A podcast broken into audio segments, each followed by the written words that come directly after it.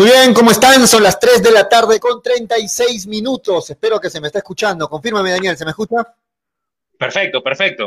Ok, 3 de la tarde con 36 minutos. Ya estamos aquí en Hinchapelotas a través de Radio Estéreo 1 y de Nevada 900 para acompañarlos en esta tarde con lo que nos gusta hablar, con eh, el deporte, con el fútbol, con lo que fue la participación y la presentación de Melgar en horas de la mañana, con lo que fue ayer la presentación de rozando ya, no sé, lo impresentable, hablo de Alianza Lima en la Libertadores, y con muchas novedades que hay en, el deporte, se sigue jugando la fecha 15 en la Liga 1, y bueno, vamos a ver qué novedades se nos viene hoy en el programa. Amplio análisis del partido de Melgar hoy en horas de la mañana frente a Yacuabamba, un empate con sabor a derrota, digo yo, ¿ah? con sabor a derrota, un punto que a nadie le gustó. La bienvenida a Daniel Arena. ¿Cómo estás, Daniel? Bienvenido. Hola, hola Julio, para ti para todos los amigos de Hinchapelotas, para Martín Junior, que debe estar ahí en la radio, en los controles, y sí, una, un dolorosísimo empate por Amelgar, pero es que hay maneras de empatar los partidos y hay formas de ganarlos, de perderlos, etcétera. Y Melgar, o sea, el, primer tiempo, el primer tiempo era un equipo que de inmediato te demostraba que está peleando el descenso, sin ideas, sin peso, sin ofensiva, Melgar muy, muy pobre. Yo diría que un, el, si no es el primer tiempo más bajo en el año, pega en el palo, ¿ah? pero top 3 de los peores primeros tiempos de Melgar, de todas maneras es, ¿no? En el segundo tiempo eh, ya intentó hacer algo mejor, pero ya con sin Míguez, eh, el delantero de Yacuabamba Varela, muy, muy buen jugador. Sí, de acuerdo. Vamos a analizar ampliamente el partido de Melgar. Pero un poquito más adelante en el programa, en breve se conecta también Toño González, que va a estar también con nosotros. Este, un saludo para Freddy, ¿ah? para Freddy Cano, que de verdad lo estamos extrañando en el programa. Pronto estará de vuelta con nosotros también Freddy Cano. Algunos problemas familiares, personales que le impiden estar con nosotros normalmente. Pero en esta primera parte, Daniel, ¿te parece si comentamos y analizamos lo que fue una nueva presentación rozando ya la ridiculez, diría yo. ¿ah? Ese es el adjetivo que yo le pondría, rozando la ridiculez. La presentación de Alianza Lima ayer, un empate eh, frente a un estudiante de Mérida, pues con, con muchas limitaciones, con muchos problemas en el trabajo normal, y un Alianza Lima que suma un partido más. Ya rompió el récord actual, 22 partidos sin conocer la victoria para Alianza Lima y ayer una presentación desastrosa, sobre todo del arquero, del arquero. Y, bueno, vamos a, analizar este partido de ayer. ¿Lo pudiste ver, Daniel, el partido de ayer de Alianza Lima?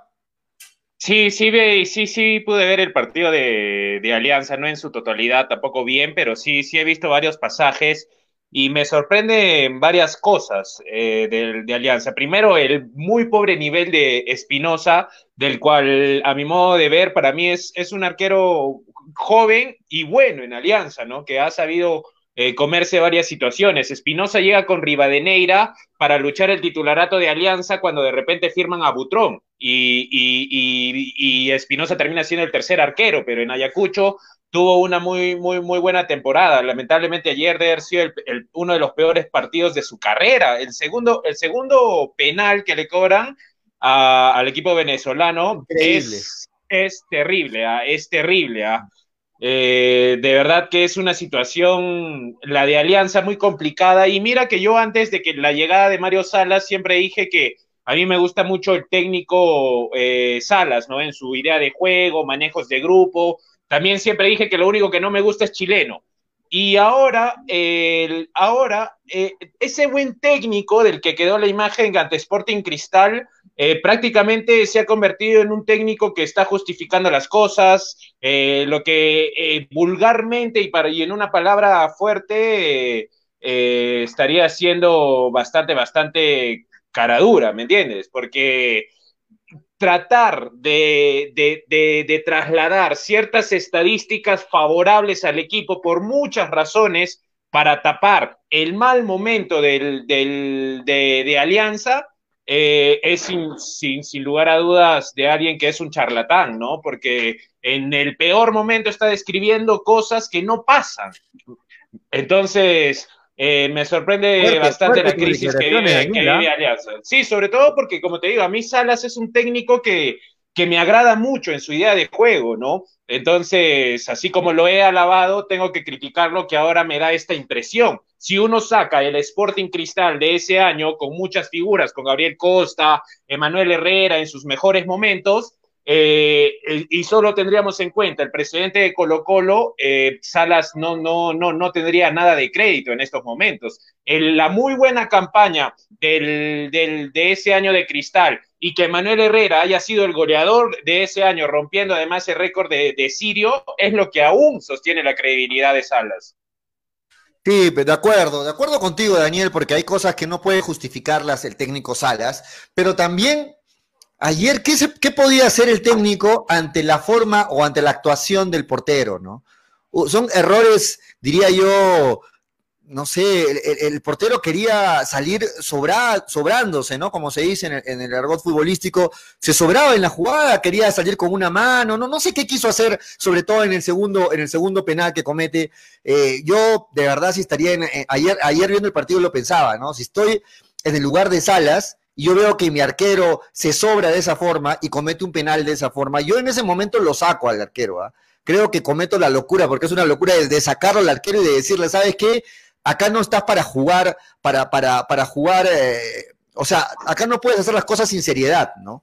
Las cosas se toman con seriedad, es tu trabajo, estás representando a una camiseta, un equipo y tienes que dar lo mejor de ti. Ayer, ayer el segundo penal, Daniel, eh, eh, es por la, porque el arquero se sobra. El arquero quiere salir, eh, no sé de qué forma, se sobra, se le escapa la pelota y, comete el penal. Y yo ante eso, de verdad, yo lo, siento al arquero y no lo vuelvo a poner, creo, por mucho tiempo.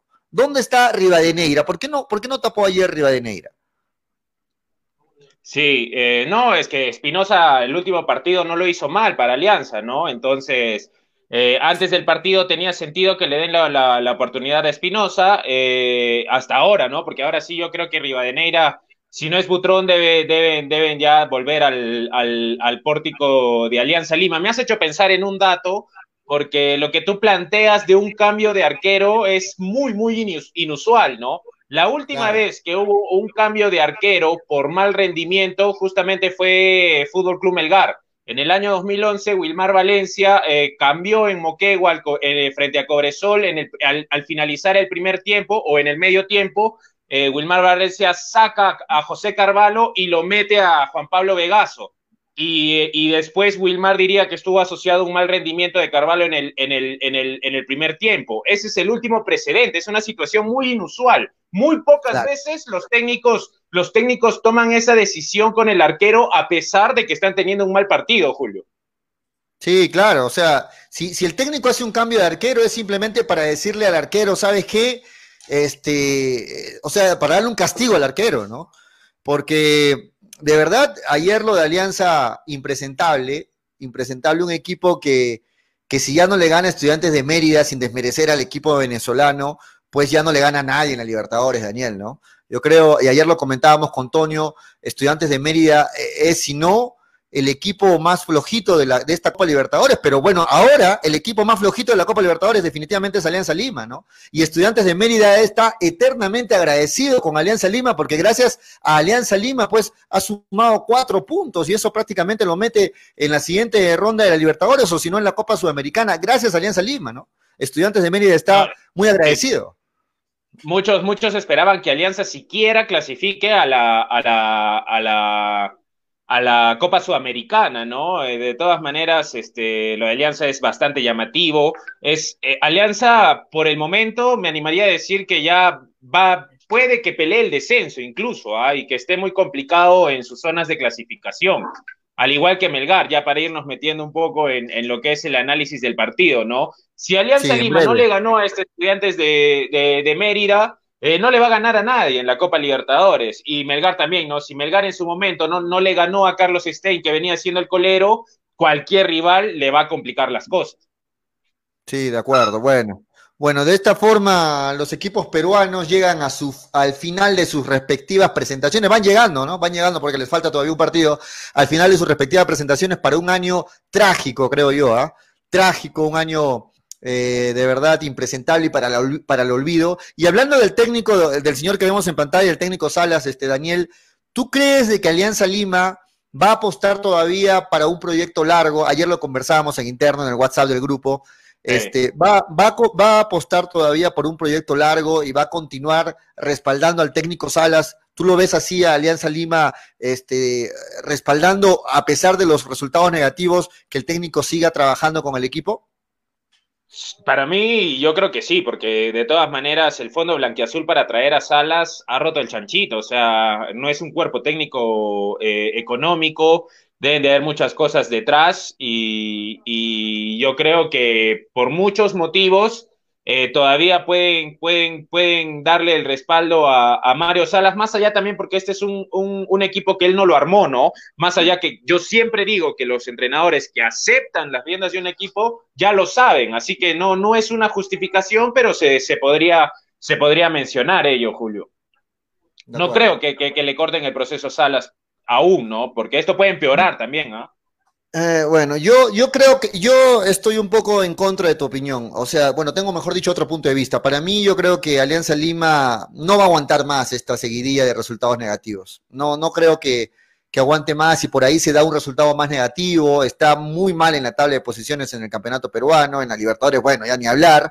Este, yo no creo que aguante mucho tiempo con Salas y tampoco creo que Salas aguante esta seguidilla de malos resultados. Sea, este, yo, creo que ahí la, por, yo creo que ahí la. Por las declaraciones de Salas, para, para, para, Salas tiene que quedarse, ¿no? Porque según él, por eso te decía que es, es llamativo sus declaraciones, porque para él eh, Alianza ha mejorado, eh, tuvo más oportunidades de cara al gol, más allá que no las, que, que no las concretó, tuvo posesión de balón, y esas excusas son, son llamativas, la verdad, por eso te digo, ¿no? O sea, para Salas ellos están en ascenso.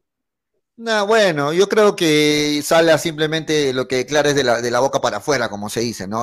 por dentro está la procesión, no creo que esté como el técnico, la presión es muy fuerte, Alianza Lima tiene una de las barras que mete mucha presión también, este, en las redes y todo ello, no creo que aguante mucho tiempo este, este, este matrimonio entre el técnico y el club, pero bueno, vamos a ver, Salas no es tampoco un mal técnico, eso no, no, no, se está descubriendo recién ahora, ojalá que las cosas mejoren, ¿no? Para Salas, y, bueno, para Alianza Lima, de verdad, Daniel, vergüenza. Uno no es hincha aliancista, pero vergüenza de, ser el representante del fútbol peruano en la Copa Libertadores, ¿no? Es vergonzoso los récords negativos, es vergonzoso la forma como pierde o cómo empata Alianza, de verdad uno se ríe, uno se ríe porque ya no quiere hacer cólera, uno está mirando el partido y, termina riéndose de, su propio, representante peruano, ¿no? Porque no queda otra, o sea, ver Alianza Lima en este momento, así suene feo para los hinchas aliancistas, de verdad da risa las presentaciones de Alianza Lima porque rozan, rozan la ridiculez, la forma de, hacerse meter goles o de cometer penales rozan la ridiculez, eso, eso es mi punto de vista, Daniel. ¿Algo más que quieras agregar respecto a Alianza para ya meternos a Melgar? La gente quiere que hablemos de Melgar. Sí, sí, sí. No, nada más de Alianza, ¿no? Eh, vamos a ver cuánto dura Mario Salas. Es una interesante incógnita que solo el tiempo lo dirá, ¿no? ¿Cuánto más le quedará a Mario Salas y qué pelearía Alianza, ¿no? Si el descenso, Sudamericana, ¿qué es lo que peleará el conjunto blanquiazul?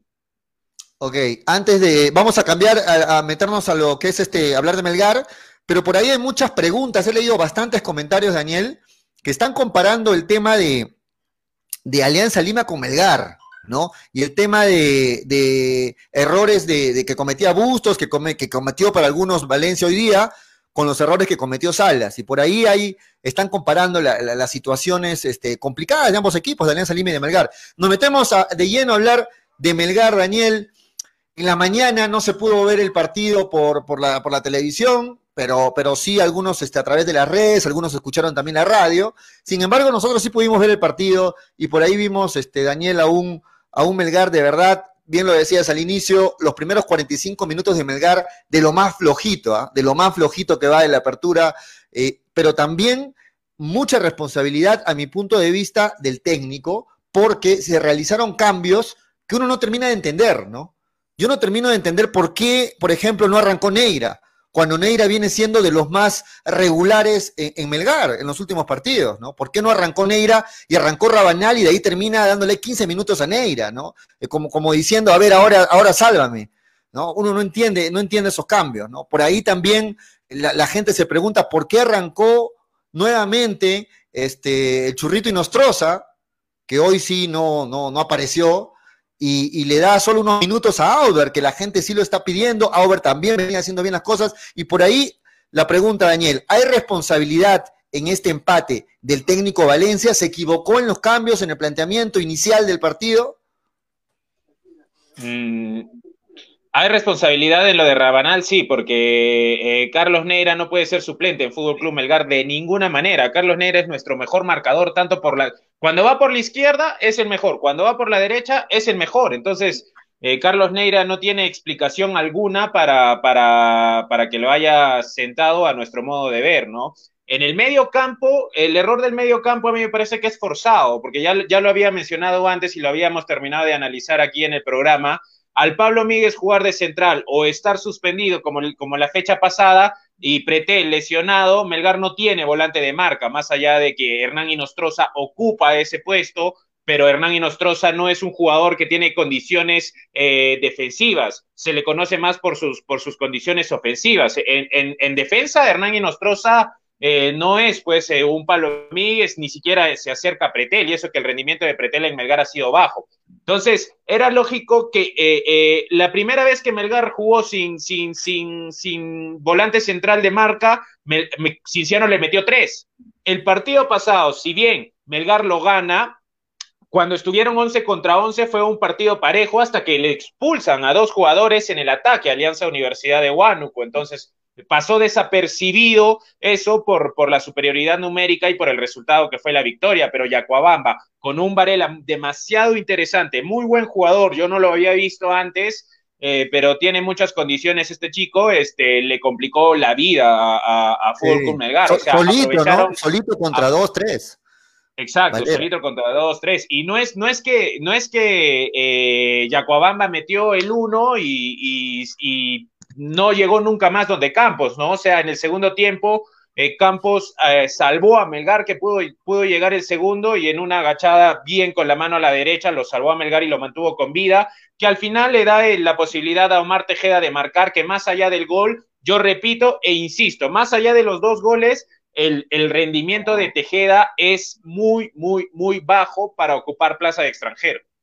De acuerdo, de acuerdo contigo, y es muy preocupante que un jugador que está por muy debajo de su nivel, que está con un sobrepeso cuestionable, ¿no? Que está con sobrepeso, con un estado físico cuestionable, que con ganas, Daniel, que entre con, poniéndole ganas, eh, sea más, este, mm, más, ¿cómo podría decirle? Sea, tenga mejores resultados que toda la ofensiva de Melgar en, en, el tiempo que están en la cancha. O sea, entra, entra Tejeda y solo con ganas hace más que, los, que, que, un Irving Ávila que, que, ya, se, ya uno se le está acabando la paciencia, y con, y con otros jugadores que están en la parte ofensiva de Melgar y que no pueden hacer ese gol, y ya va dos veces que Tejeda solo con ganas, porque la parte física está, ya le dijimos, cuestionable, por, está muy por debajo de su nivel, pero lo va salvando dos veces a Melgar.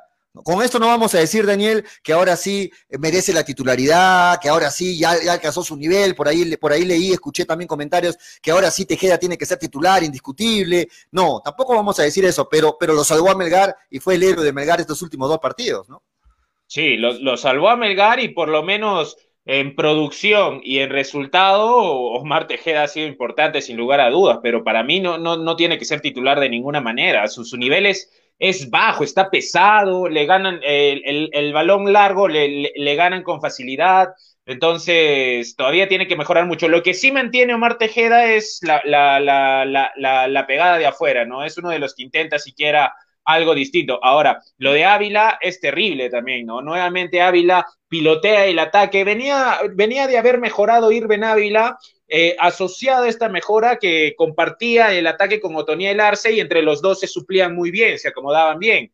Pero nuevamente, eh, sin Otoniel Arce y siendo el único responsable del ataque, eh, Ávila volvió a ser el jugador que ha sido hasta ahora en Melgar, que, que, que es no pesar, no trascender, además con, con, con unas definiciones malísimas. Yo tengo una imagen clara en el segundo tiempo de hacer un muy buen enganche, quedar en el borde del área para, para pegarle y mandarla totalmente lejos. O sea, esos errores técnicos eh, son, son, son graves en el jugador de Melgar. Sí, de acuerdo. Vamos a poner algunas, algunas imágenes del partido de, de Melgar con Yacoama, las tenemos en pantalla. Este, pero sí, eh, bajísimo lo de Melgar. Hay mucha gente, Daniel, que está preguntándose, ¿es para celebrar este empate de Melgar eh, eh, o es para, para estar este, muy disgustados como está la mayoría de hinchas? Porque, ojo, se ha empatado con el colero del campeonato, ah, se ha empatado con un equipo que de los últimos 15 puntos ha sumado solo dos puntos. O sea, gracias a Melgar, hoy sumó su tercer punto después de seis partidos. Melgar que no le pudo ganar a Carlos Stein, Melgar que ahora no le puede ganar a Yacuabamba. Yo creo que, mira, eh, ahora eh, hay, después de este partido hay que ya poner los pies eh, sobre la tierra porque muchos, a, raíz de la victoria con nueve jugadores de, Alianza Universidad de Huánuco, avisoraban una, un, levante de Melgar que le permita meterse rápidamente. Incluso algunos están diciendo, quedan cinco partidos, 15 de 15, ¿no? Y después, de este después de este partido, toca poner los pies sobre la tierra y, muy buena pregunta, porque tú dices, hay que celebrar, yo creo que no, porque este plantel a inicios de año eh, eh, se esperaba de que esté peleando la fase 1 y peleando la, la fase 2. Ahora ya, en esta realidad, sí debe poner contento a la gente de Melgar, los tiene que contentar. ¿Por qué? Porque Yacuabamba, en la realidad de Melgar, es un rival directo para pelear el descenso. Melgar está peleando el descenso por, por rendimiento y por resultados, ¿me entiendes? Entonces, un rival directo como es Yacuabamba no sumó los tres y, Melgar lo salvó de que se acerque y, le quitó dos puntos sobre la hora importantes para Yacuabamba, eh, que cambió de técnico a Chochera Castillo, que si bien no dirige hace tiempo, eh, alguna experiencia internacional tiene en el campeonato, ¿no? Ok, este, sí, sí, bueno, tiene toda la razón. Hoy Creo que. Ah, una, chiquita apoyo, una chiquita apoyo. Eh, mencioné, Lo de, mencioné lo de Campos y estoy de acuerdo con Jesús Dante. Eh, dice: el que salvó al Melgar es Campos. Y estoy de acuerdo, porque hubieron dos contras que Campos sacó muy bien, que lo mantuvo en el partido a Melgar. Bueno, yo sí, eh, a eso iba. O sea, si el partido termina en empate, para mí es enteramente responsabilidad de Yacuabamba, ¿no? ¿Por qué? Porque cuando estaba ganando 1-0, Melgar se fue con todo para, en búsqueda del empate y Acuabamba se pierde varios goles, varias, varias este, contra, contragolpes que, que, no supieron terminar bien la jugada, ¿no? Y Acuabamba tranquilamente pudo meter el segundo y el partido se ponía 2 0 y creo que ahí quedaba la cosa, pero al final Yacuabamba este, se perdió también goles y, en los minutos finales este, se va con, un empate que para ellos es también una derrota porque hace de que siga en el fondo de la tabla, ¿no? Hoy si ganaba Yacuabamba sumaba 11 puntos y por ahí podía respirar algo.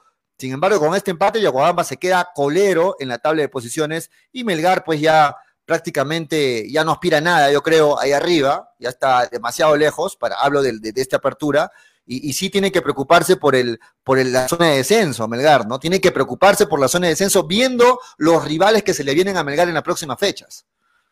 Sí, y además es una buena oportunidad para, para reafirmar algunas teorías que tenía desde, desde el inicio, ¿no? El medio de Melgar es un medio que no tiene gol. Recordemos el medio, el, medio campo, por ejemplo, del Melgar del 2015. Omar Fernández por la izquierda, Bernardo Cuesta por la derecha y Cachete en el centro. Esos tres tenían un montón de goles entre, eh, juntos, ¿me entiendes? Entonces uno se apagaba y aparecía el otro. El otro se, se apagaban dos y aparecía el otro. Era muy raro que se apaguen los tres.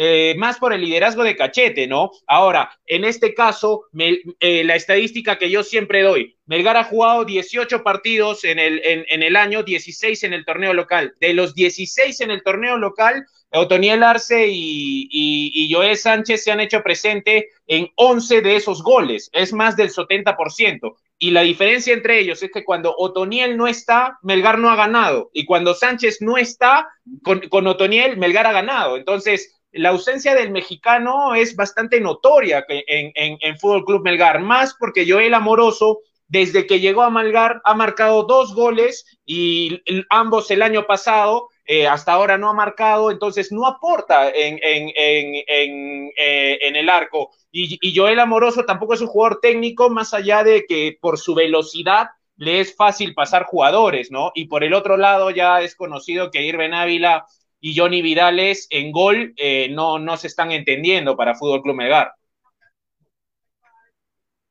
Importante, eh, Daniel, e-, ese punto, porque en el fútbol moderno, en el fútbol actual, es muy importante que los, los puntas no solamente se limiten a centrar, ¿no? Sino se necesita que los puntas también tengan gol, también tengan gol.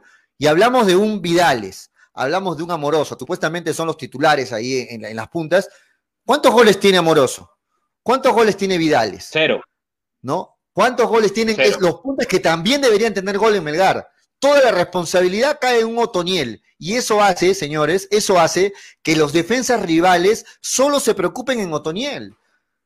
Porque saben que, saben, que, los puntas solamente van a centrar, ¿no? Saben que los puntas solo van a centrar y la marca cae netamente en Otoniel. Muchas veces Otoniel ha, jalado marcas y por ahí lo ha dejado a Irben por ahí, pero de ahí yo creo que es muy predecible Melgar porque sus puntas no son efectivos. Sí, ahora, fuera de Arce y Sánchez, que tienen la mayoría de goles juntos con, con Fútbol Club Melgar, eh, solo han marcado Omar Tejeda, que viene de la banca, Alexis Arias eh, y Jesús Pretel. Entonces, es, es, llamativo, ¿no? Los demás no se han hecho presente en el marcador. Es, es, es bastante, bastante llamativo el problema de gol, que si bien eh, la ausencia de Bernardo Cuesta pudieron compensarla con, con Otoniel Arce de alguna manera, porque lo que aportó Cuesta en, goles el año pasado es difícil de, de, superar. por los lados, Melgar anda muy mal, anda muy mal. Se apaga Arce, se apaga Sánchez y, no se sabe quién va a marcar. No sé si declaró el profe Valencia después del partido o de repente va a declarar recién, pero yo creo que es muy importante que el profe Valencia responda qué hizo Neira para perder la titularidad en Melgar. Yo sé que al final todos van a decir, pero el profe Valencia es el técnico, él sabe, ok, pero sí es muy importante para entenderlo al profe que nos explique a los hinchas, a los periodistas, qué hizo Neira para, para perder la titularidad, este, Daniel, porque no se entiende, ¿no? No se entiende los cambios de partido al siguiente partido, que cambien jugadores que lo vienen, eh, vienen haciéndolo bien como Neira por ahí. No, no se entienden esos cambios, de verdad. Yo no, no, cuando miré que no arrancaba Neire y que arrancaba Rabanal, dije, bueno, eh, ¿qué, está pasando? ¿No? Por ahí este, ya, está también, ya está también claro, Daniel, de que Salas, Jeremy Salas, pues este, no es del gusto tampoco del, profe Valencia. No, está, lesionado, está lesionado. Ah, está lesionado. Está lesionado, está lesionado sí. Entonces lo, lo, retiro lo dicho, porque si no, no aparece pues ni, ni, en la banca Jeremy Salas, ¿no? En todo el año no ha tenido hasta el momento participación alguna en el 11 de, Melgar. Pero bueno, volviendo a lo, de, a lo del 11 que presentó el profe Valencia, también cuestionable, el, profe ya lo dijo en una entrevista anterior, que él decidió ponerlo al churrito y nostroza porque, bueno, quiere poner a gente que no estuvo alternando continuamente para darle la oportunidad y es por ello que apostó por el churrito y nostroza. Sin embargo, la gente se pregunta, ¿el Churrito ha hecho méritos para ser titular? Hoy, por ejemplo, ¿qué te pareció la presentación del Churrito? Lo que pasa es que había cierta duda con, con, Hernán Inostroza porque eh, no se le había visto con Carlos Bustos, ¿no? Entonces algunos decían cómo estará, puede ser que esté, que esté, que esté mejor o en qué estado físico está, nadie lo sabía.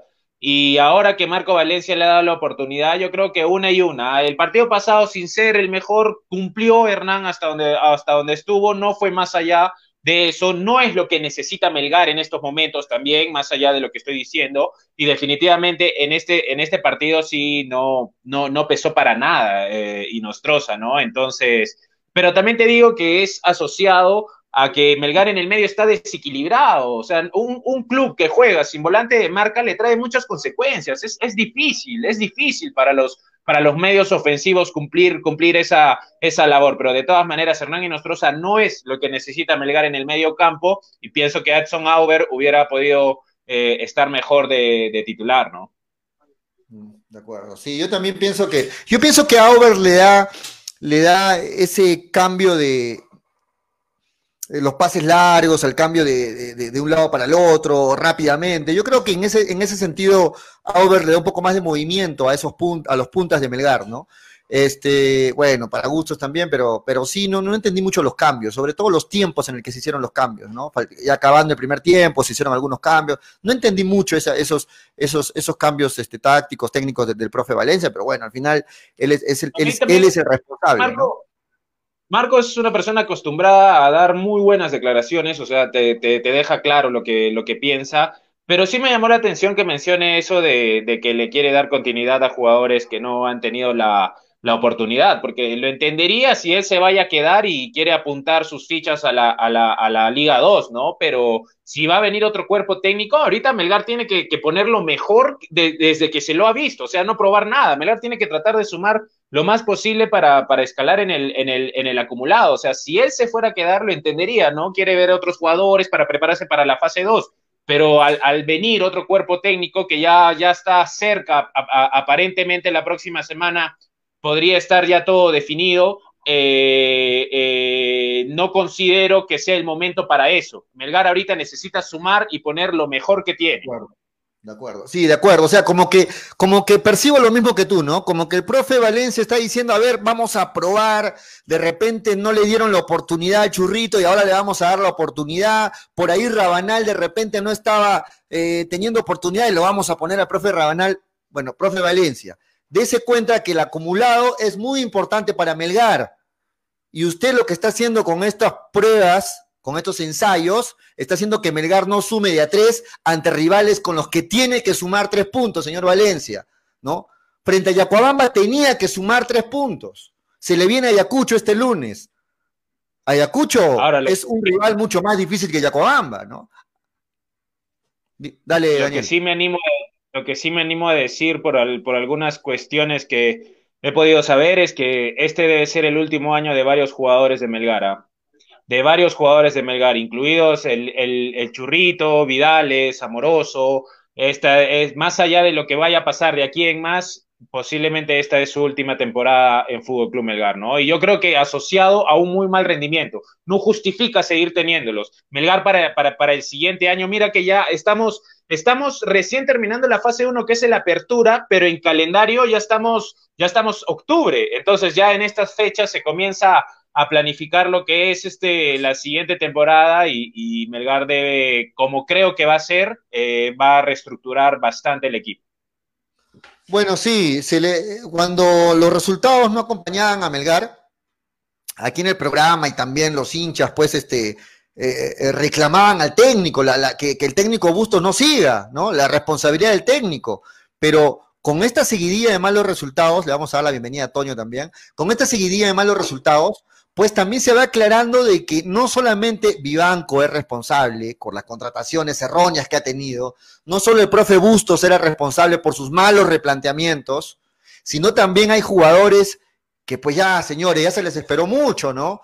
Ya se, ya se agotó la paciencia, ya no sé qué más oportunidades puede tener eh, eh, Ávila, qué más oportunidades puede tener Inostroza, porque ya se, se agotó la paciencia de, con ellos y creo que, como bien lo dice Daniel, hay jugadores que ya, ya acaba, deben acabar su ciclo en Melgar, ¿no? La gente está esperando un cambio para poder tener resultados positivos. Y una, y una cortita, una cortita para ya darle la bienvenida a Toño. En los comentarios estaban preguntando sobre el, el, los contratos del, de los extranjeros.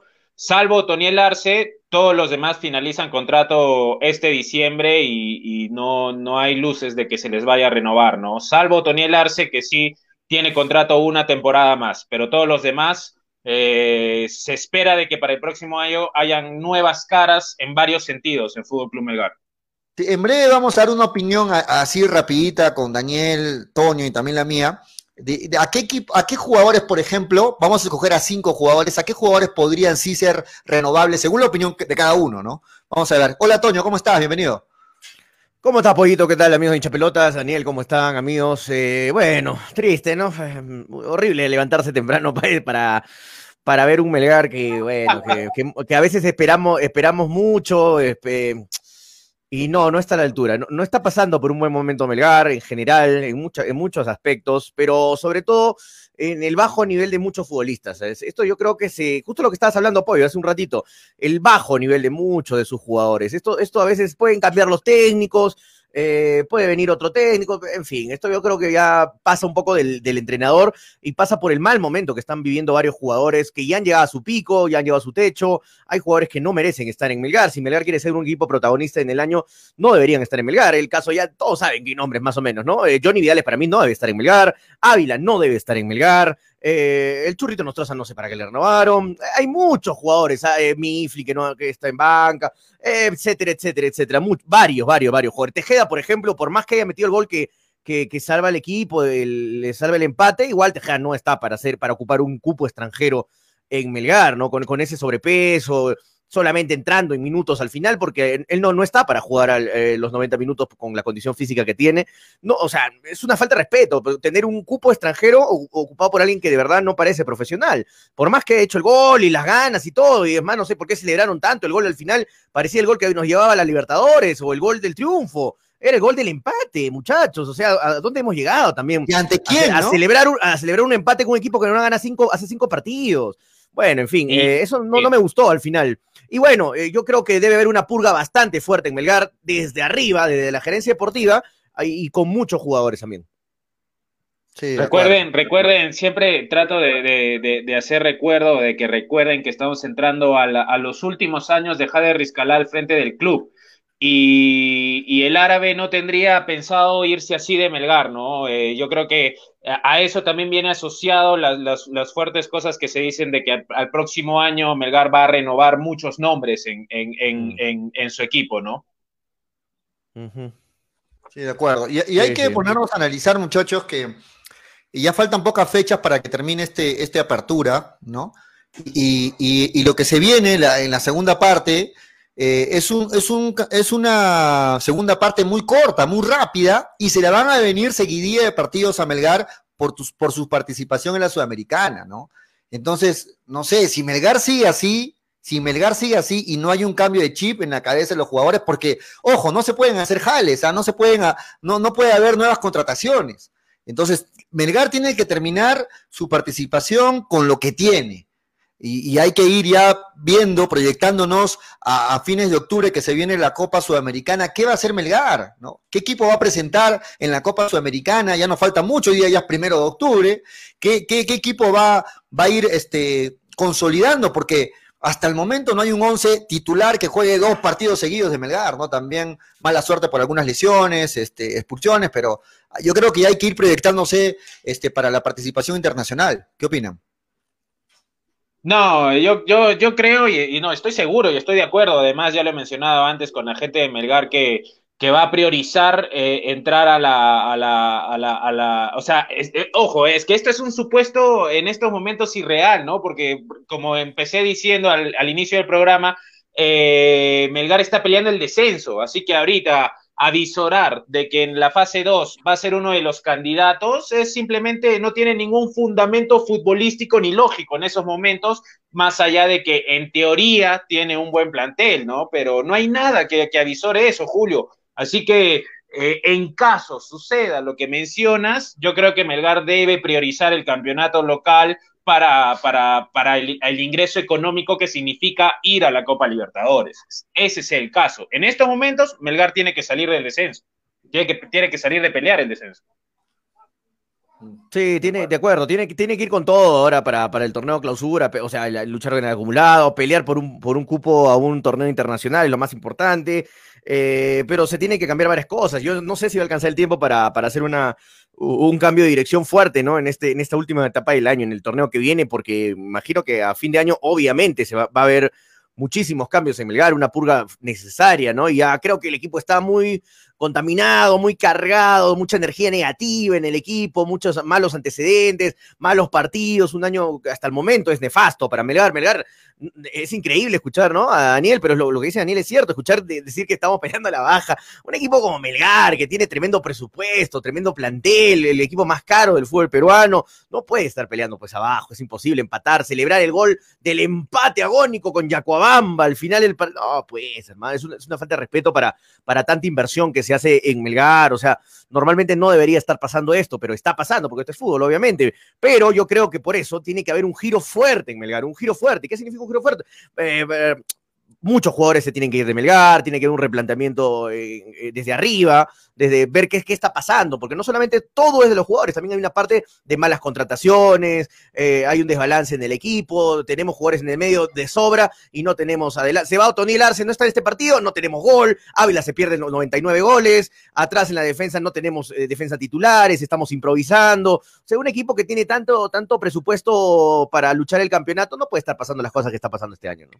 Pero es que las cosas no se, no se hacen solamente El, teléfono, ¿El teléfono está habilitado? ¿El teléfono está, habilitado? Pueden llamar, pueden llamar, está habilitado. Ah, ya, Ok, el teléfono es el 99...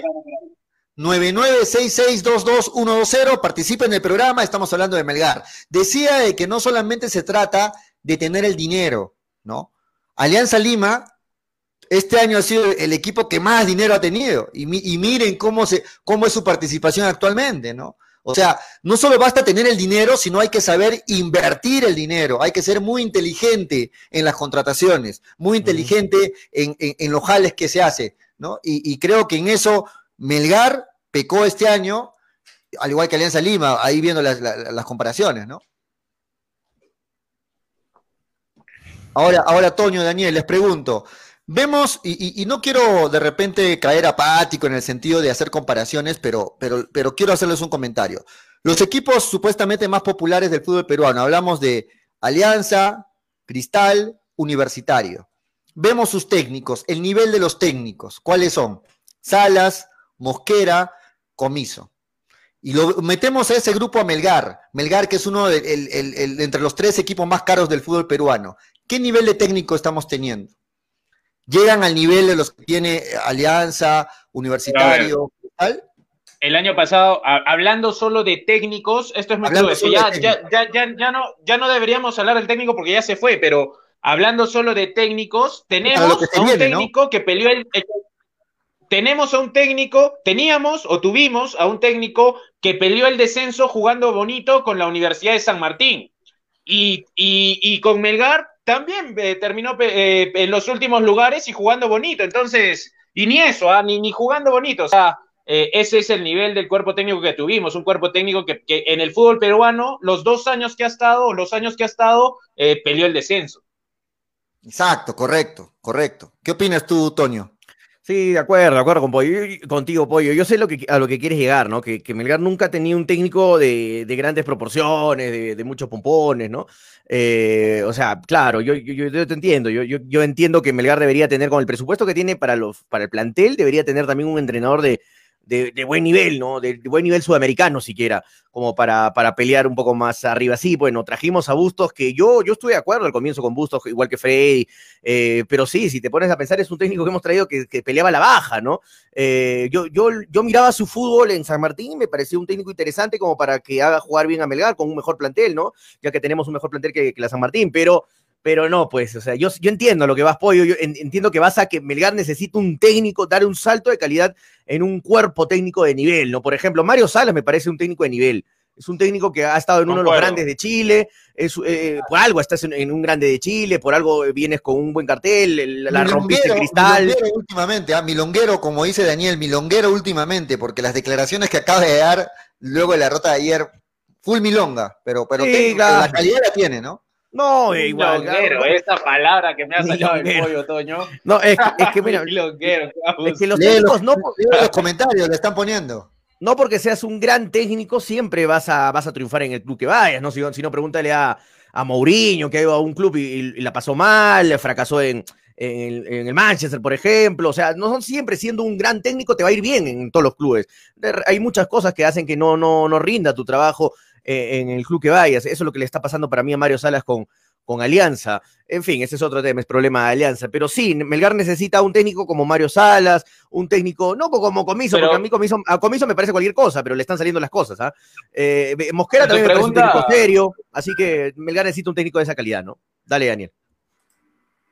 Ahora, para, terminar mi respuesta, el técnico que debería venir a Melgar, para mí, tiene que tener, eh, eh, tiene que ser parecido a lo que ha sido la personalidad de Reynoso, eh, Hernán Torres, Pautazo, alguien que si ya a fin de año está, hay rumores de que va a haber muchos cambios en Melgar desde los jugadores, eh, que venga un técnico que elija a sus jugadores que se adapten a esa personalidad de él, no jugadores que le impongan o que ya estén muchos años en Melgar, que hayan sido cogido cierta, cierto poder en el camerino, no, que venga, es el momento, si se está eh, especulando que va a haber al final muchos cambios, es el momento que venga un técnico con esa personalidad, con esa dureza, para que él sea el encargado de reestructurar a Melgar en las contrataciones desde lo futbolístico. Daniel, de acuerdo contigo, pero, pero percibe cómo se han dado las cosas. Recordemos, el año pasado, luego del desastre de Ocela, ¿qué se planificó? Se dijo, vamos a contratar a un técnico que llegue y que él haga los jales, que él arme el equipo. ¿Te acuerdas? Se, se contrató en ese momento a Bustos. Fue, de hecho. Y se contrató a Bustos y en ese momento se pensó de que Bustos armaba su equipo. Pero mira cómo se dieron las cosas. Y uno que, uno que deduce. esa es la diferencia. Por eso, por eso te digo. no, deduce de que este Bustos, Bustos, Bustos no eligió Bustos no eligió los jugadores adecuados para plasmar su idea de juego, o sea, es, no es, digamos, un técnico confiable para liderar una reestructuración eh, futbolística. Por eso te digo, para mí, personalidades como la del colombiano Hernán Torres, Reynoso y Jorge Pautazo es lo que Melgar debería buscar en estos momentos para que al finalizar el año el técnico sea el que reestructure desde lo futbolístico a Melgar. Pero la, responsabilidad, si bien es de Bustos, que no hizo bien, no, no armó bien su equipo, también ahí uno deduce de que hay un señor Vivanco, lo voy a decir con nombre, que se nota claramente, que se nota claramente que también impone jugadores al técnico, se nota claramente. De acuerdo, sobre todo, sobre todo por, lo, de Omar Tejeda. ¿no? no veamos lo de Tejeda, veamos lo de Salas, que nunca lo usó Bustos. Lo del Eudo el año pasado. Entonces, yo, yo, yo, yo, yo, creo lo mismo, ¿no? O sea, lo de Tejeda, lo de Tejeda, yo, yo sí no me como el cuento que fue recomendación de Carlos Bustos. ¿De dónde lo conoce Carlos Bustos? No, no hay forma. Sí, no, y, bueno, eh, lo que están diciendo sí es verdad. Con, con, el tema de Vivanco. No, no, para nada, lo Vivanco lo repito, cuarta vez que lo repito en el programa, para mí debe haber un cambio, el gerente deportivo en, en Melgar hace rato, no hace, ya, ya, ya creo que ha llegado a su pico, el Comanche ya ya dio todo lo que tenía que dar, y le agradecemos por lo del 2015 a, Gustavo Bianco, pero tampoco hay que ser eh, eh, hay que ser gente sin memoria, ¿no? Que hay que recordar lo bueno que hizo Melgar con, con Vivanco. Vivanco estuvo en el campeonato de Melgar, eh, con Reynoso trabajaron muy bien de la mano, Vivanco con Reynoso y todo esto, pero ya en este momento creo que Vivanco ya ha sufrido muchos errores y, que han costado bastante para el equipo en lo futbolístico. Y yo creo que ya tiene que dar un paso al costado y, contratar otro gerente deportivo sería lo mejor para airar todo también, ya para meter una refrescada de Melgar en todo sentido, no solamente jugadores, cambio de entrenador, cambio de varios jugadores, eh, cambio de gerente deportivo. O sea, muchas cosas se tienen que cambiar. Ya se me cambió hasta el administrador. Ah, em, o sea, tienen que cambiar muchas cosas en Melgar para que nuevamente se renueve el equipo y con la, con la contundencia económica que tiene se puede armar algo, algo simpático, algo interesante, Melgar. Eh, eh, ahora, este. Lo de, lo de Daniel, este, que dice, sí, necesita un técnico, antes que lo que llamaba, necesita meter un técnico con, eh, con carácter, ¿no? Que mueva el, camerino, que grite en el camerino, que no se deje apabullar por ningún jugador, ni por ni egos, ni por nada, ¿no? Eh, como Reynoso, Reynoso, hermano, te ordenaba, con un solo grito ordenaba todo el plantel de Melgar. Y eso necesita nuevamente el Muy equipo. Bien. Pueden llamar 9966222120. Tenemos llamada. Hola, buenas tardes. Bienvenido, hincha pelota. Hola, buenas tardes. Un poquito fuerte, si podrías, por favor, alzar un poquito el volumen de tu voz para escucharte bien. ¿Aló, me escucho ahora? Sí, dale, dale.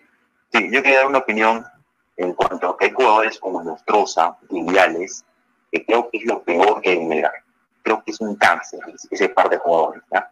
Y hay jugadores que, que a veces lo critican por, por el peso, por lo que están gordito, como Tejeda, pero creo que más allá de su peso o lo que sea, le pone ganas y le pone lo que tiene que poner las gallinas, lo que no lo pone amoroso en otro jugador. Y eso hay que rescatarlo, y eso hay que rescatarlo y valorarlo, y yo creo que hay que aplaudir ese tipo de jugadores. Y por otro lado, repito, lo dijo Pierre Marritti, uno de los mejores periodistas en Perú, para mi punto de vista. Y Nostroza es una manzana podrida en Melgar. Muchas gracias. Sí, de acuerdo. Bueno, no, no es algo que se está descubriendo recién, ¿no? Lo de Nostroza es eh, es, la manzana de la discordia, todo, todo lo dice, El problema, Johnny, el problema de Johnny Vidales que yo, yo a Johnny Vidales desde el año pasado, me acuerdo en el programa en la cabina cuando estábamos en la radio, es un jugador que no me gusta su displicencia, es displicencia para la gente que está comentando, igual pecho frío, ¿no? Como lo llaman ustedes. No, no me gustan los jugadores que pierden una pelota, bueno, la perdí, se regresan caminando, se fallan un pase, bueno, falla un pase, no, pues hermano, o sea, tienes que salir con todo, juegas en Melgar, juegas en un equipo protagonista, te pagan bien, estás bien económicamente. No, no puede haber jugadores displicentes en Melgar. Hay muchos jugadores displicentes en Melgar y eso, eh, ¿qué es displicente? O sea, jugadores que no les, les, va y les viene si empatan, si pierden, si ganan, igual siguen cobrando mensual al final, están cómodamente en Melgar tranquilos, no pasa nada. Empatamos, no pasa nada, ya el siguiente partido ganaremos, pues no, no es así, muchachos, necesitamos jugadores con sangre caliente, que te enoje empatar, que reniegues, que grites en la cancha, que si no te salen bien las cosas, vayas, te tires de cara.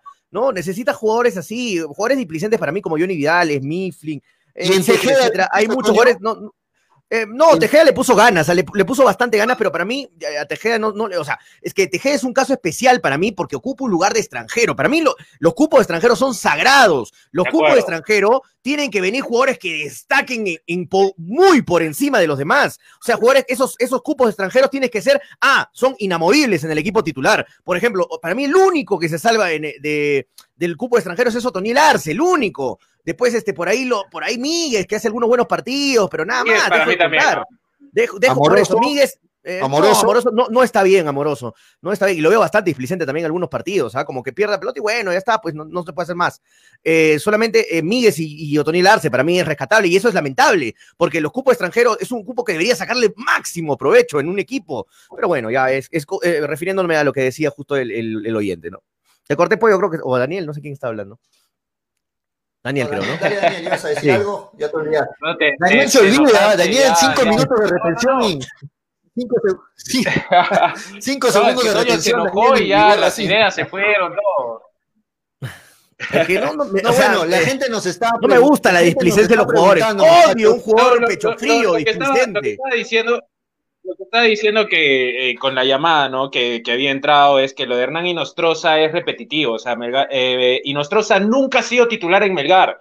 Y Hernán lleva muchos años en Arequipa y nunca ha sido titular en Melgar. Ni siquiera ha sido suplente fijo. O sea, de los que dices, eh, ah, están tal, tal, tal, tal en la banca, no. Inostroza entra de todas maneras primer cambio. No, tampoco. Entonces eh, es, es, es, llamativo que haya estado tanto tiempo en Melgar, por eso lo de Hernán ya no, ya no, ya no da para más su relación con Melgar y, y justamente termina vínculo este año, ¿no? Ya termina este año, ¿no? Este 2020 ya acaba el, gran contrato que le hizo el señor Vivanco, ¿no? Le acaba este año, felizmente. Este, muchachos, los comentarios nos piden, Toño, a ver si vamos con los comentarios, y nos están pidiendo para ir pensando cuáles son los cinco jugadores para, para cada uno, los cinco jugadores renovables. Si tienen que escoger solo a cinco, ¿cuáles son los cinco sí o sí renovables en Melgar? Ahorita vamos a dar nuestra opinión y que la gente también y que la gente también opine para que nos den sus, sus comentarios. Para ustedes, si solo podrían renovar a cinco jugadores en Melgar, ¿Cuáles son esos cinco jugadores? Dejen en los comentarios. Cinco jugadores que sí o sí se tienen que quedar en Melgar. Los renovables. los que, sí, llamen, que llamen. Sí, que llamen, que llamen y que opinen en las redes. Vamos, Toño, con los comentarios. Vamos con los comentarios. Dávila Gerardo Yon dice: eh, ¿Dónde está? Y nosotros es el ahijado favorito de Banco, por eso siguen Melgar. Eh, Paul Francisco dice: Daniel al Congreso por Frepap. Armando Lizárraga dice: Primero Vivanco debe largarse y de ahí ya se verá. Sánchez, Otto, Reina, Auber y Chaca, dice Brian Enrique Ser. Respeta Otogol, dice Ángel Calderón Flores, porque por, no, estaban criticando, Otoniel Arce dice, Arce no llega ni a los talones a cuesta, Arce es basura, tiene menos de 10 goles, dice Marco Gustavo Dávila, si no de generación de fútbol, también hermano, no va a ser, no va a ser magia Otoniel Arce. ¿ah? Edgar Daniel Quispe Flores dice, Joel Sánchez, también su rendimiento está bajo, eh, pero ¿por qué me bloquearon de la página de hinchapelota? Dice César Cancino, pero si te hubieran bloqueado, no estarías comentando, César. Eh, terrible poner a Inostroza y no a un arequipeño como Auber, que puede tener días malos, pero le pone huevos, dice Cristian Espinosa. Saludos, hincha pelota, saludos, César. Eh, más arriba, Daniel al Congreso, siguen con Daniel al Congreso por Frepap encima, por Frepap, por el pescadito. Josema. Eh, Están soltando sus renovables, ¿ah? Están soltando sus renovables. Sigan, mandando sus mensajes. Ahorita, ahorita vamos con los renovables. Más arriba dice, eh, comparen los gestos de Joel Sánchez y Vidales. Vidales, además de pecho frío, es un fracaso, dice Cristian Espinosa por dos. Ángel Calderón Flores dice, podrá estar gordo y lento, pero le pone huevos, dice, se refiere, imagino, a Tejeda. David John dice, Vivanco, ojalá se vaya y, traerlo a Álvaro Barco sería lo ideal, o si no, a Jan Ferrari, de acuerdo, Jan Ferrari, ¿ah? eh, que armó a esta vocal que está puntera. Así es, Jan Ferrari armó esta U que está puntero, ojo, ¿ah? Ojo, a varios jugadores los trajo Jan Ferrari. Él fue, viajó a Uruguay y todo. Eh, con, menos gasto. con menos gasto, con menos, claro, con menos presupuesto. Joel Ramírez Valdía dice: posible Jales 2021, Mimbela, Carando, Yuya. Eh, más arriba, David Alonso dice Toño, ahí está tu Inostrosa. nunca, es, nunca ha sido. Eh, yo lo único que siempre he dicho de Inostrosa es que para mí es el jugador más técnico de Melgar y, nada más. Y dejo de contar, ¿ah? nada más. Nada más. Pero nunca. Y tú, y tú, también dijiste eso, Daniel, que, que Inostrosa era el jugador más técnico de Melgar. que uno conmigo, únete conmigo. Me acuerdo clarito que tú también dijiste Ahora eso. me botó el problema a mí. pero no, pero, de ahí, pero, de ahí, todos, también hasta Frey y todos. Y no, no estamos diciendo mentiras, es, la verdad, es uno de los jugadores más técnicos de Melgar, pero en el otro lado, en nuestra futbolístico, en el otro lado de la vereda, hay muchos problemas con Hernán en el grupo, ¿no? Eh, Ñoño Tejeda, lo mejorcito de Melgar. Toño es hombre, dice Polo Francisco, no entiendo. Toño, mi amiga Veneca quiere conocerte, dice Polo Francisco, inbox. Dávila Gerardo John dice, todavía no le dieron, no le dieron el premio de la polla a Daniel con esa barba y cabello, parece hijo de Ataucusi, o se va a lanzar al Congreso por Frepap, dice Dávila Gerardo, déjenlo tranquilo, Daniel, que tenga el pelo hasta la cintura, barbón, no importa. ¿Qué prejuicio con la apariencia de las personas, muchachos. Jesús, uno puede estar como quiera. Jesús Rodríguez, este, escuché que dijeron que posiblemente estamos a una semana de anunciar al nuevo DT de Melgar. ¿Quién sería el nuevo DT? ¿Quién ha dicho que estamos a una semana de anunciar el nuevo DT? ¿En serio estamos a una semana? ¿Sí? ¿Tan rápido? Está, cerca, está cerca. En algunos programas están diciendo eso. Lo, hemos, lo, hemos, mencionado con Julio ah, también. Este, está, está cerca la llegada del, del nuevo entrenador. Ah, bueno. Ah, bueno, bueno. Ojalá, ojalá que no sea otro Bustos, ¿no? Otro, otro. Bueno, lo, lo de Díaz supuestamente es lo más seguro, pero por ahí hay también el, el, run run de que Díaz ya habría dicho que no, así que, bueno, no sé hasta qué punto ya esté mm. seguro lo de Díaz. Lo que con Díaz es que Wisterman, aparte que anda bien, vi el partido contra Atlético de Paranaense y, y jugó bien realmente, ¿ah? Eh, eh, tiene, sigue teniendo Copa Libertadores y me parece que va a ir una para ahorita como de 10 o 15 días para, para, para, para el siguiente partido de Copa, si no me equivoco, por confirmar eh, en unos momentos. Por las eliminatorias, por las eliminatorias. Pues. A ver, vamos con los cinco de la gente. entonces, no, no, no habría el calendario necesario para que llegue, Toño. Vamos con los cinco de los, de los hinchas. A ver, la gente ya está poniendo full de sus, de sus jugadores. A ver, Brian Enrique Serra dice Sánchez, Otto Reina, Auber y Chaca. Paul Pinto dice, al primero que hay que sacar es a Joel Camita Sánchez. Dice, ay, ay, ay, duro. Cristian Espinosa dice Sánchez, Neira, Reina, Campos y Arias.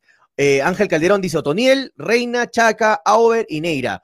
Eh, Cáceres, Chaca, Joel Vidales, dice Gerardo Aparicio. Julio César Uribe como DT, dice Javier QS. Otto de arquero, dice Brian Enrique. Reina Sánchez, Auber, Otoniel, Arias, dice Joel Ramírez. Arias, Reina, Fuentes, Sánchez. No hay más, dice Diego Fabricio. Eh, Fuentes, alguien nombró a Pablo Fuentes, porque normalmente no lo, están nombrando. En el PES Toño Arce es un goleador, sí, Armando Lizarra. Yo en el PES, yo le genero jugadas de gol a Otoniel Arce y Otoniel Arce sí te las mete todas, hermano. Ahí me doy cuenta el nivel que Otoniel Arce es un buen delantero, sino que Melgar tiene que estar retrocediendo, bajando, irse por un costado, irse para el otro, porque no le llegan pelotas, está parado como ahí adelante. Ya saben, lo que Juan Pichanga ya sabe lo que iba a decir. Está parado como ahí adelante, ¿no? Sin, sin recibir pelotas. Eh, eh, bueno, dice Reina, Auber, Otogol, Campos, Míguez, eh, Ricky Cueme, Otoniel Sánchez Arias, Míguez y Auber, Hugo Umacilo. se repiten muchos nombres en los jugadores, eso es curioso. ¿ah? Arias, Sánchez, Auber, Otogol, Romero, dice Jesús Rodríguez, Cáceres, Sánchez, Amoroso, Amoroso, ¿ah? Auber y paro de contar, dice Eduardo. Eduardo Fernández Ávila, un abrazo para Eduardo que, que estuvo aquí en el programa también. Bueno, ahorita hemos leído comentarios. La gente quiere saber qué opinamos nosotros, a ver, qué cinco jugadores tenemos en mente. Dale, ¿quién quiere empezar? Le doy, le doy el privilegio de empezar a, Daniel, que está desesperado por decir sus cinco nombres. Dale, Daniel. a ver, eh, línea por línea, ya, para ir acordándome de, toda la, de toda la plantilla de Melgar. Justo lo que iba a hacer, me rola para, idea, Daniel, para irme acordando de, toda la plantilla de Melgar. Ya, en el arco, eh, yo sí le renuevo a Carlos Cáceres, eh, también a Ángelo Campo, a los dos, sí, a los dos. En la, ¿Ya van dos? ¿Ya van dos ahí? Ya ocupaste dos de los cinco, ¿ah? No, no, no, no, no. o sea, son cinco, Daniela. Solo son cinco, Daniel, si no es muy fácil. pues. Solo acá, no es fácil. Pues. Acá será la renuevo, ya. En la zona defensiva, a Neira también le renuevo. Eh, y, a y, a, y, a, Paolo Reina por la bolsa de minutos. Eso es un buen sub no escoja seis, ¿ah? solo son cinco. ¿ah? Tienes que excluir a alguien, si no, no me digas seis nombres. ¿ah? Está bien. Van tres. En el medio, en el medio le, renuevo a Auber, a nadie más, solo Edson Auber. Y en la delantera, Otoniel Arce está bien que tenga un año más de contrato. O sea, Daniel se, se, libera de, del Chaca Arias, no le renueva a Joel Sánchez, a Auber. Al Chaca también, al Chaca también. Al Chaca No, de no, todas ya, escogiste cinco, ya escogiste cinco. Dale, dale, Toñito. Ya, eh, A ver, mira, ustedes, a ver. cinco jugadores, para mí, las tengo claro, lo tengo claro, ¿ah? Cinco jugadores que no pueden faltar el próximo año. En el arco, Cáceda, arquero de selección y debe estar en Melgar, ha demostrado grandes partidos por más de algún error que haya tenido, es un gran portero. Cáceda, en la defensa solamente, mira, eh, para que no hayan ahí fuentes, fuentes. Para mí, solamente en la defensa renuevo a, Paolo Reina, nada más, porque es un chico que tiene mucha proyección en defensa y nos ayuda bastante en bolsa de minutos. Y, es un chico que va, va a crecer bastante, ¿ah? es un muy buen lateral a futuro. Eh, que lo voy a ver seguramente en selección de aquí unos años. Reina este, y Cáceda, dos atrás. En el medio no puede faltar el Chaca Arias, es el emblema del equipo, es el escudo. Por más que esté teniendo un año bajo, es el jugador que se siente más arequipeño que todos los arequipeños que hay en Melgar. Eh, Chaca Arias y arriba, este. Otoniel Arce, hermano. Mira, y mira, te estoy diciendo cuatro, ¿ah? Cuatro que para mí son solamente imprescindibles en el equipo. ¿Cuántos van? Otoniel ¿Cuatro Arce, Otoniel Arce, Chaca, Reina y Cáceres. Nada más. Lo demás, hermano, si quieren negocian, si quieren se van, si quieren A Over, regresan. ¿no? A Over, ¿no? Sí, me gusta Over, pero no lo veo tan trascendental en el equipo. nomás? Le queda Ya, un cupo, para completar los cinco, para completar los cinco, Neira, le queda un cupo y no lo pone a Over. No, para completar los cinco, Neira. Carlitos Neira me sirve bastante de derecha en izquierda, juega lateral izquierdo, de lateral derecha y se come la cancha, hermano. Termina con pasto en la, en la boca, termina con pasto en la boca, termina Carlitos Neira. El otro día lo vi todo, en- todo embarrado, con barro.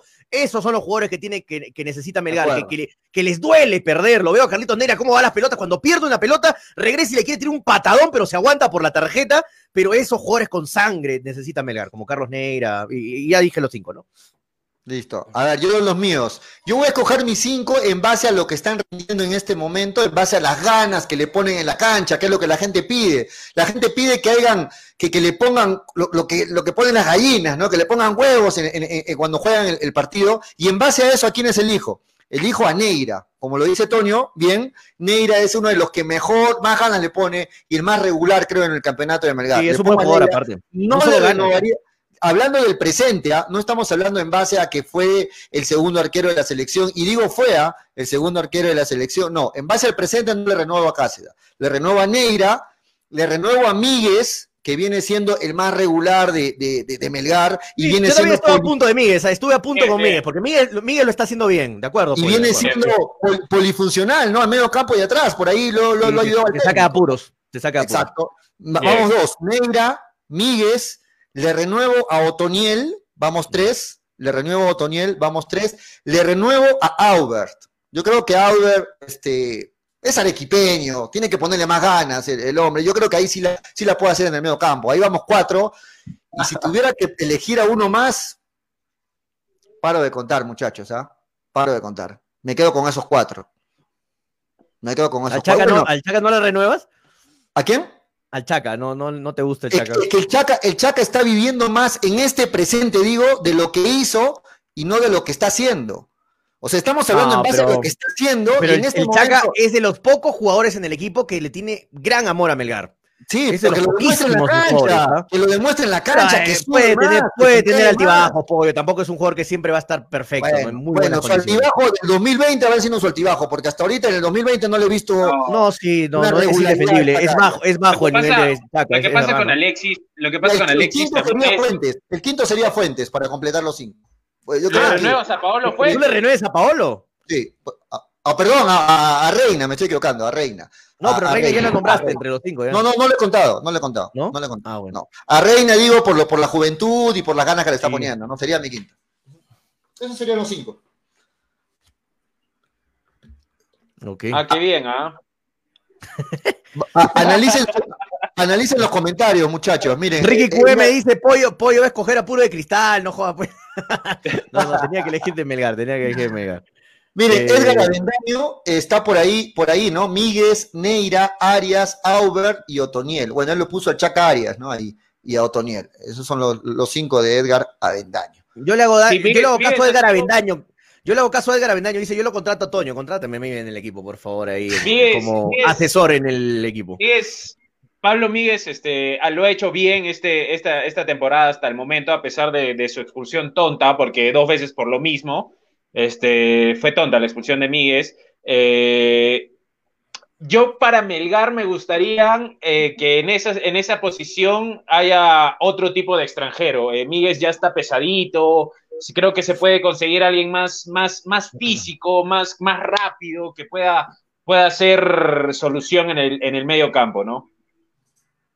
Claro, sí, claro, de acuerdo. Estamos hablando de renovar, ¿no? No de contratar. Por eso, de los que hay, aquí en el renuevo, de los que hay, esos son los cinco que, Robin, Sánchez no nos entendió, parece, dice, cinco jugadores y juegan once, dice, sí, pero no, se trata acá de, ver qué jugadores son de verdad imprescindibles en Melgar, o sea, porque hay jugadores que son prescindibles, sin, la, sin el IN, hay jugadores que son prescindibles en Melgar y de verdad debería haber una purga bastante fuerte en Melgar. Hablo de purga en serio, ¿ah? No hablo de purga de un jugador, de dos jugadores, hablo de purga de unos seis jugadores, siete jugadores en Melgar que ya no deberían seguir en Melgar, porque está, los veo muy cómodos en Melgar. Ahora, es preocupante que dentro de todas las opiniones, porque al final estos son opiniones nada más, dentro de todas las opiniones, nadie está poniendo por ahí la opción de Amoroso, ¿no? Amoroso cayó en su nivel, cayó en su rendimiento y por ahí la gente... Cuando llegó, Joel, cuando, cuando llegó Joel Amoroso y, y la gente que el año pasado me conocía eh, seguro me ha escuchado, yo ni siquiera traía Amoroso, ¿ah? porque Amoroso venía de la segunda de Chile, ni siquiera era, titular en ese equipo del, que venía, y, ya su, cuota goleadora era pésima, era pésima, pésima las estadísticas de, Amoroso, que finalmente se llega a plasmar, ¿no? Porque un partido... Uy, se congeló la... Se quedó. Se congeló. Estamos... Ahí está, Daniel. Ya está Daniel. Ya está. 4 con 42. Dale, Daniel, se cortó. Eh, pero ¿en qué parte se quedaron? En que Amoroso vino y no sé qué ibas a decir, que no. Vino y, que yo el amoroso ya desde el año pasado cuando llegó venía de la segunda de Chile donde no era titular ni siquiera y venía con, con, con muy malas estadísticas de cara al gol, ¿no? Y, y, que en Melgar finalmente se plasma más lo último porque más allá de buenas gambetas y buena, buena velocidad, eh, en los últimos metros Joel Amoroso toma malas decisiones y ha fallado goles bastante llamativos, ¿no? Sí, sí, sobre todo eso, ¿no? La falta de gol de Amoroso le juega en contra, ¿no? Porque rapidez, cambio de velocidad las tiene, Gambetta las tiene Amoroso, pero le falta mucho la, definición. Hay, que decir la verdad, Joel Amoroso ya no es el jugador de Newell's Old Boys, pues. Eh, Joel Amoroso, el, de, que lo venden seguramente a todos los clubes con los videos de Newell's, ¿no? Pero ya Amoroso no es ese jugador de Newell's Old Boys que la rompía en Argentina, veloz, encarador. llega, llega, hasta el fin de la línea y te saca un centro, ¿no? Yo creo que jugó en San Luis de Quillota, si no me equivoco, fue en Chile, ¿no? En San Luis, si no me equivoco, me corrigen este, y en San Luis, o sea, no, e, es un equipo de segunda división. Como bien dice Daniel, no fue ni titular en San Luis en la segunda división de Chile. Ese jugador trajimos y bueno, que, lamentablemente no rindió mucho en Melgar. Dale, Poito. Sí, tenemos llamada telefónica, pueden opinar, 996622120. Hola, bienvenido, hincha pelotas. Porque de fútbol se habla así. ¿Cómo estás? ¿Cuál es tu nombre? Eh, Adrián Muñoz. Adrián, eh, ¿cuál es tu opinión de lo que estamos hablando? Sí, eh, yo quería opinar sobre, sobre el tema que estamos, están hablando. Eh, para mí, la, la conformación del equipo del próximo año tiene que ser a partir del entrenador eh, como base principal, ¿no? Así como lo hizo Reynoso cuando formó, es que cuando tú llamas a tus jugadores, tus jugadores te respetan, te tienen aunque sea un poco de consideración porque les has dado trabajo. Habla con ellos y les dice, es que, tengo, esta, tengo este plan, vamos a seguir esto, y el que no está conmigo, entonces, pero si, el, si los jugadores lo conforman, por ejemplo, el señor Vivanco, y el entrenador prácticamente los jugadores saben que no los van a sacar del equipo, no los, no los pueden votar por las cláusulas, entonces para ellos es fácil este, no trabajar, no esforzarse, ni de respetar a nadie, simplemente cumplir su contrato, recibir su sueldo y entonces no, no, no, no se esmeran pues, en su trabajo, ¿no es cierto? Buen punto. Más o menos como un trabajador público, ¿no? Que ya no, no lo saca nadie, ¿no? Entonces, eh, para mí eso, eso sería el, ahora Hader. Hader ya basta, ya, ya basta de que esté, como se dice, aprendiendo en el fútbol, eh, este, ¿cómo se llama? Asesorándose con Vivanco y con, con y compañía.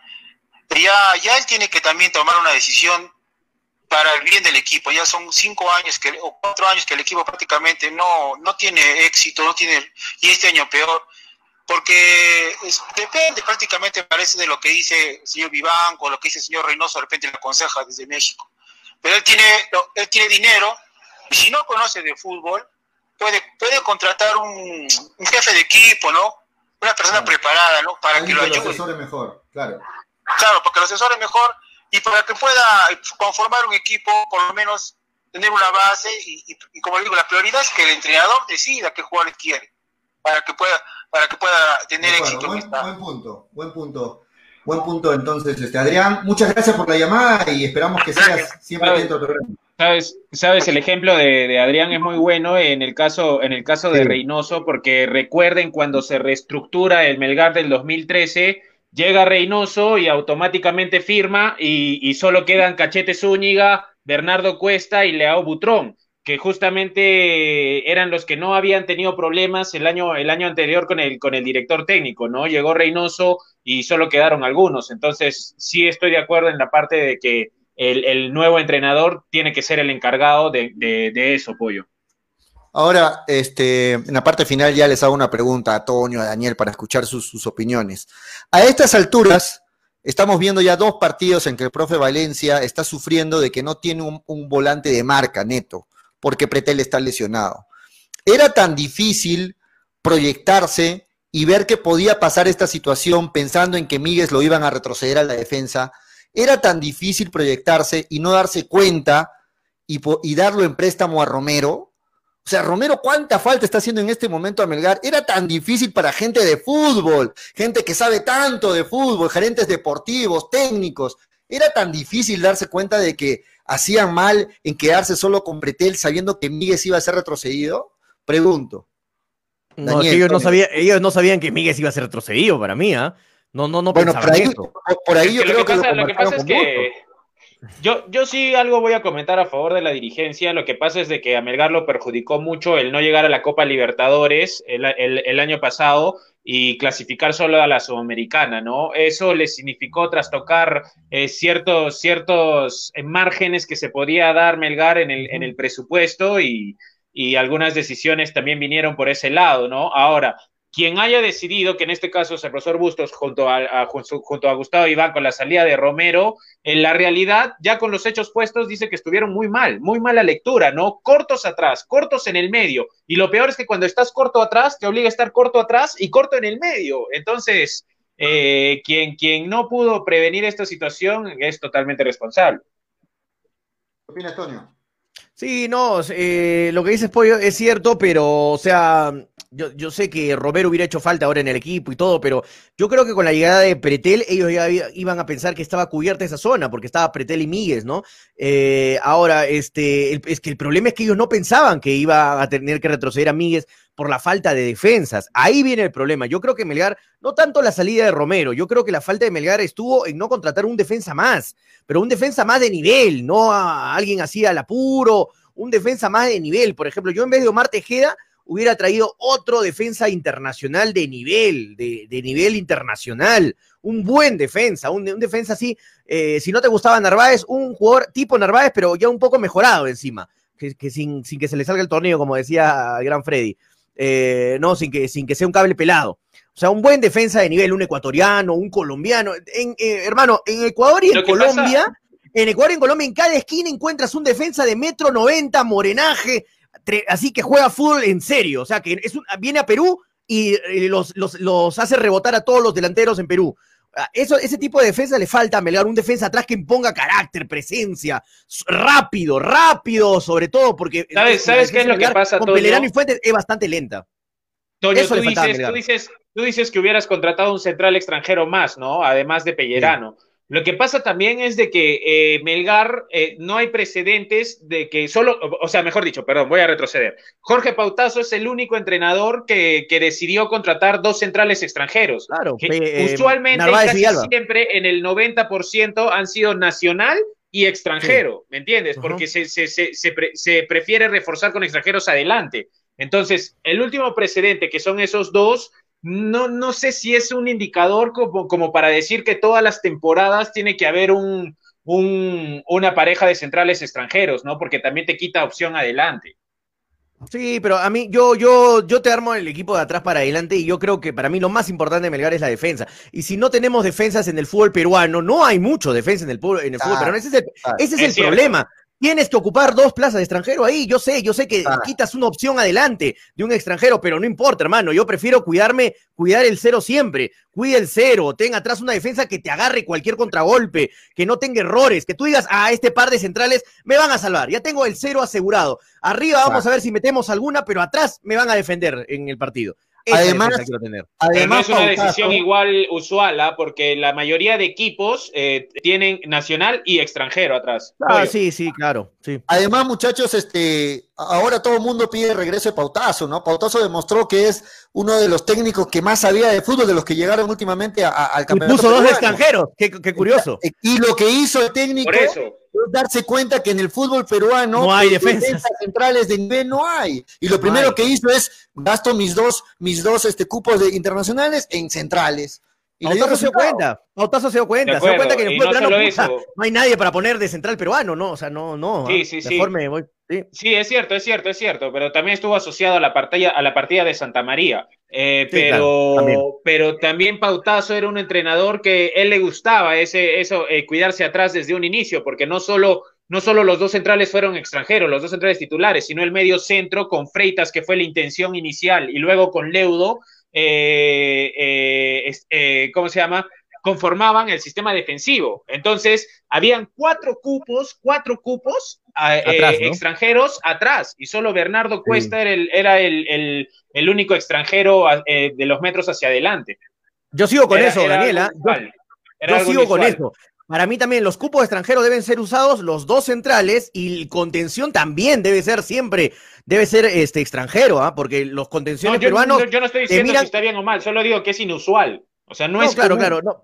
Pero para mí está bien eso. Para mí estuvo muy bien traer a Freitas. Yo también te traigo un, volante de contención uruguayo, un volante de contención paraguayo, un volante de contención argentino. Eh, esos son, jugadores, esos son jugadores que te, que te van a son perros de cancha. El jugador peruano en contención, los únicos que se salvan, hermanos, son Tapia, Aquino, y, además, paro de contar, ¿ah? y paro de contar porque los, los, peruanos, disculpa que, no, eh, ahorita sí, Daniel, los jugadores peruanos mucho miran la pelota, no marcan, miran, siguen la jugada mirando, es, es, un problema del futbolista peruano en general. Yo por eso, por eso doy excepciones de futbolista peruano. Tapia, Aquino, Cartagena, eh, ¿quién más por ahí? Nadie más, ¿ah? Y paro de contar, muchachos, que son jugadores que de verdad son volantes de contención, son volantes de contención en serio. Por eso, por eso se tiene que traer para Melgar, porque bueno, vas a atender a Aquino, a Tapia, va, va, obviamente tienes que contratar un, contratar un extranjero en esa posición.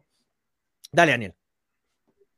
en los comentarios, este, muchachos, en los comentarios. Sí, déjalo hablar, Daniel, pollo. Lo he cortado yo, ya no lo corté. Ah, dale, dale, dale, Daniel, que ya se, había olvidado de lo que iba a decir. Dale, dale, Daniel. No, ya iba a comenzar, pero ahora sí ya me olvidé, ¿te das cuenta?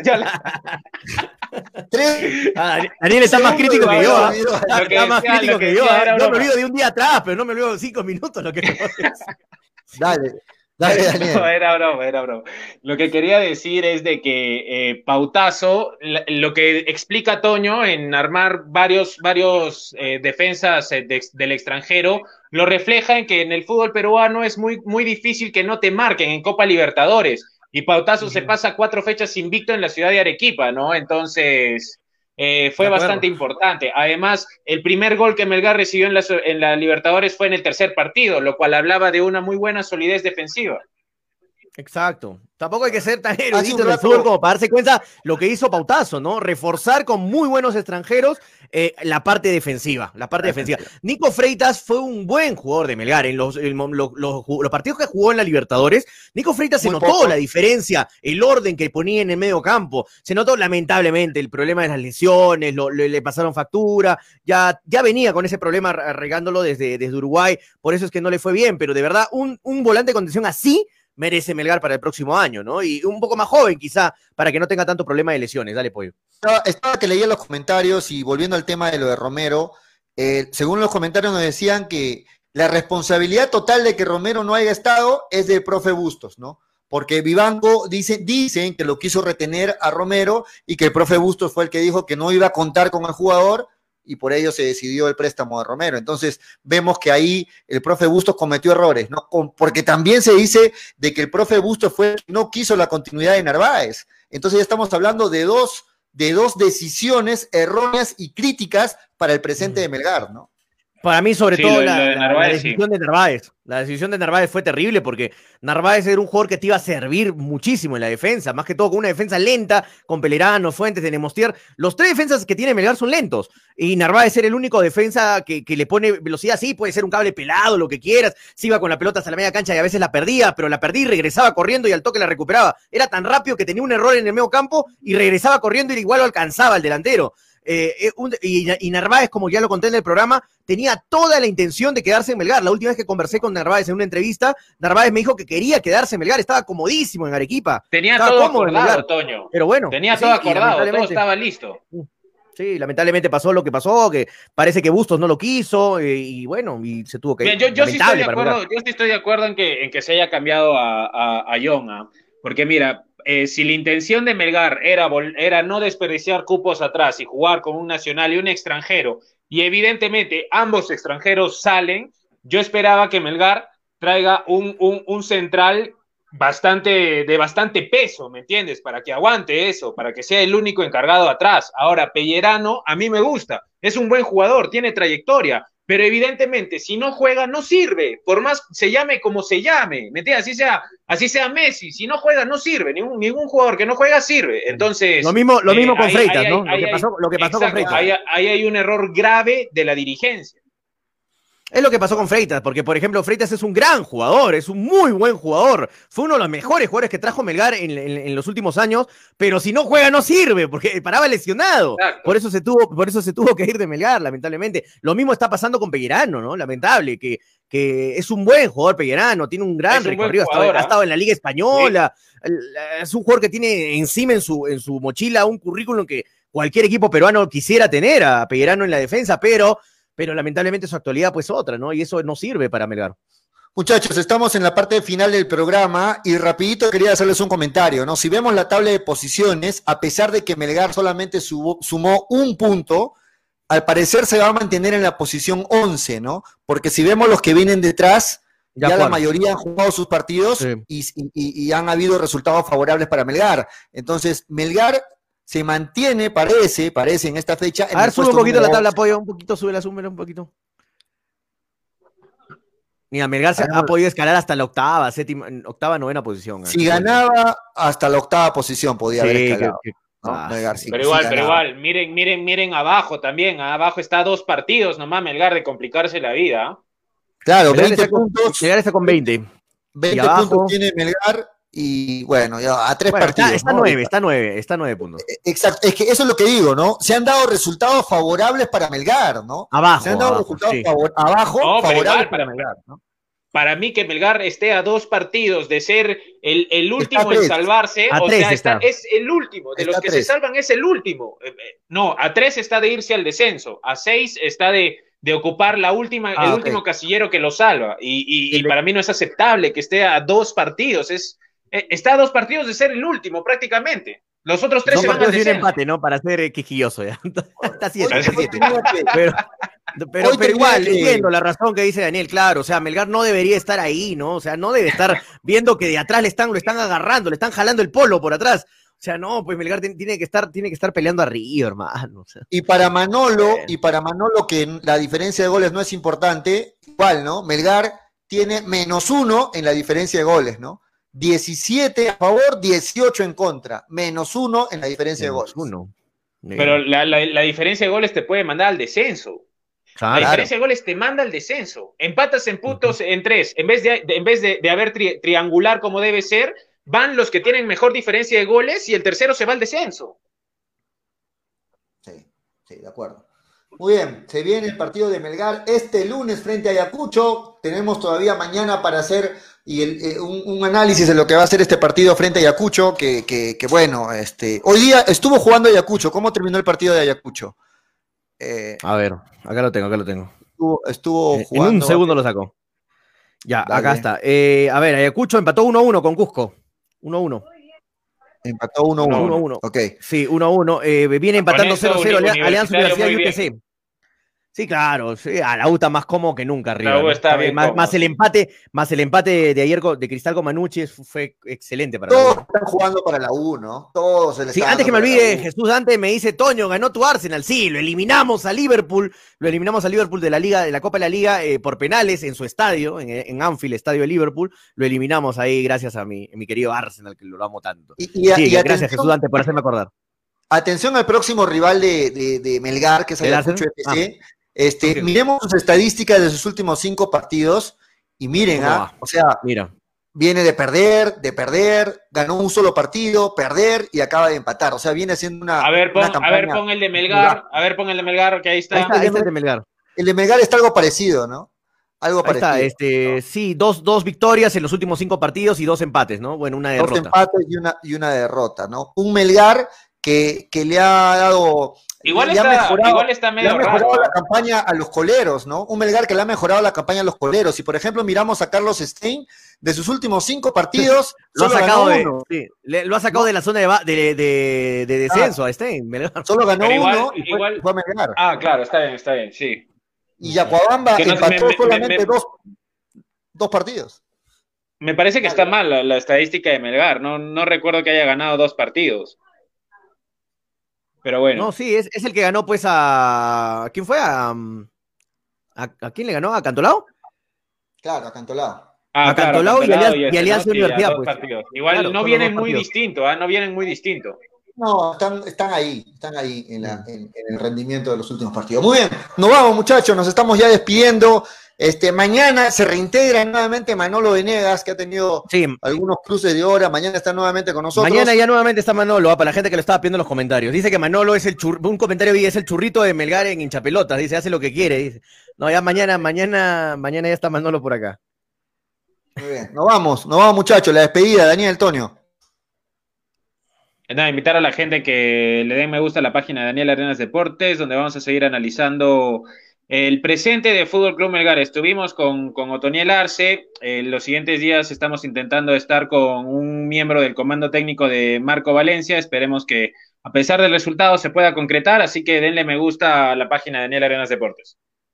Así es, denle bien, like a la este- página también de Habla Toño, muchachos, ahí jugamos PES, jugamos StarCraft, ahí la pasamos bien, nos divertimos.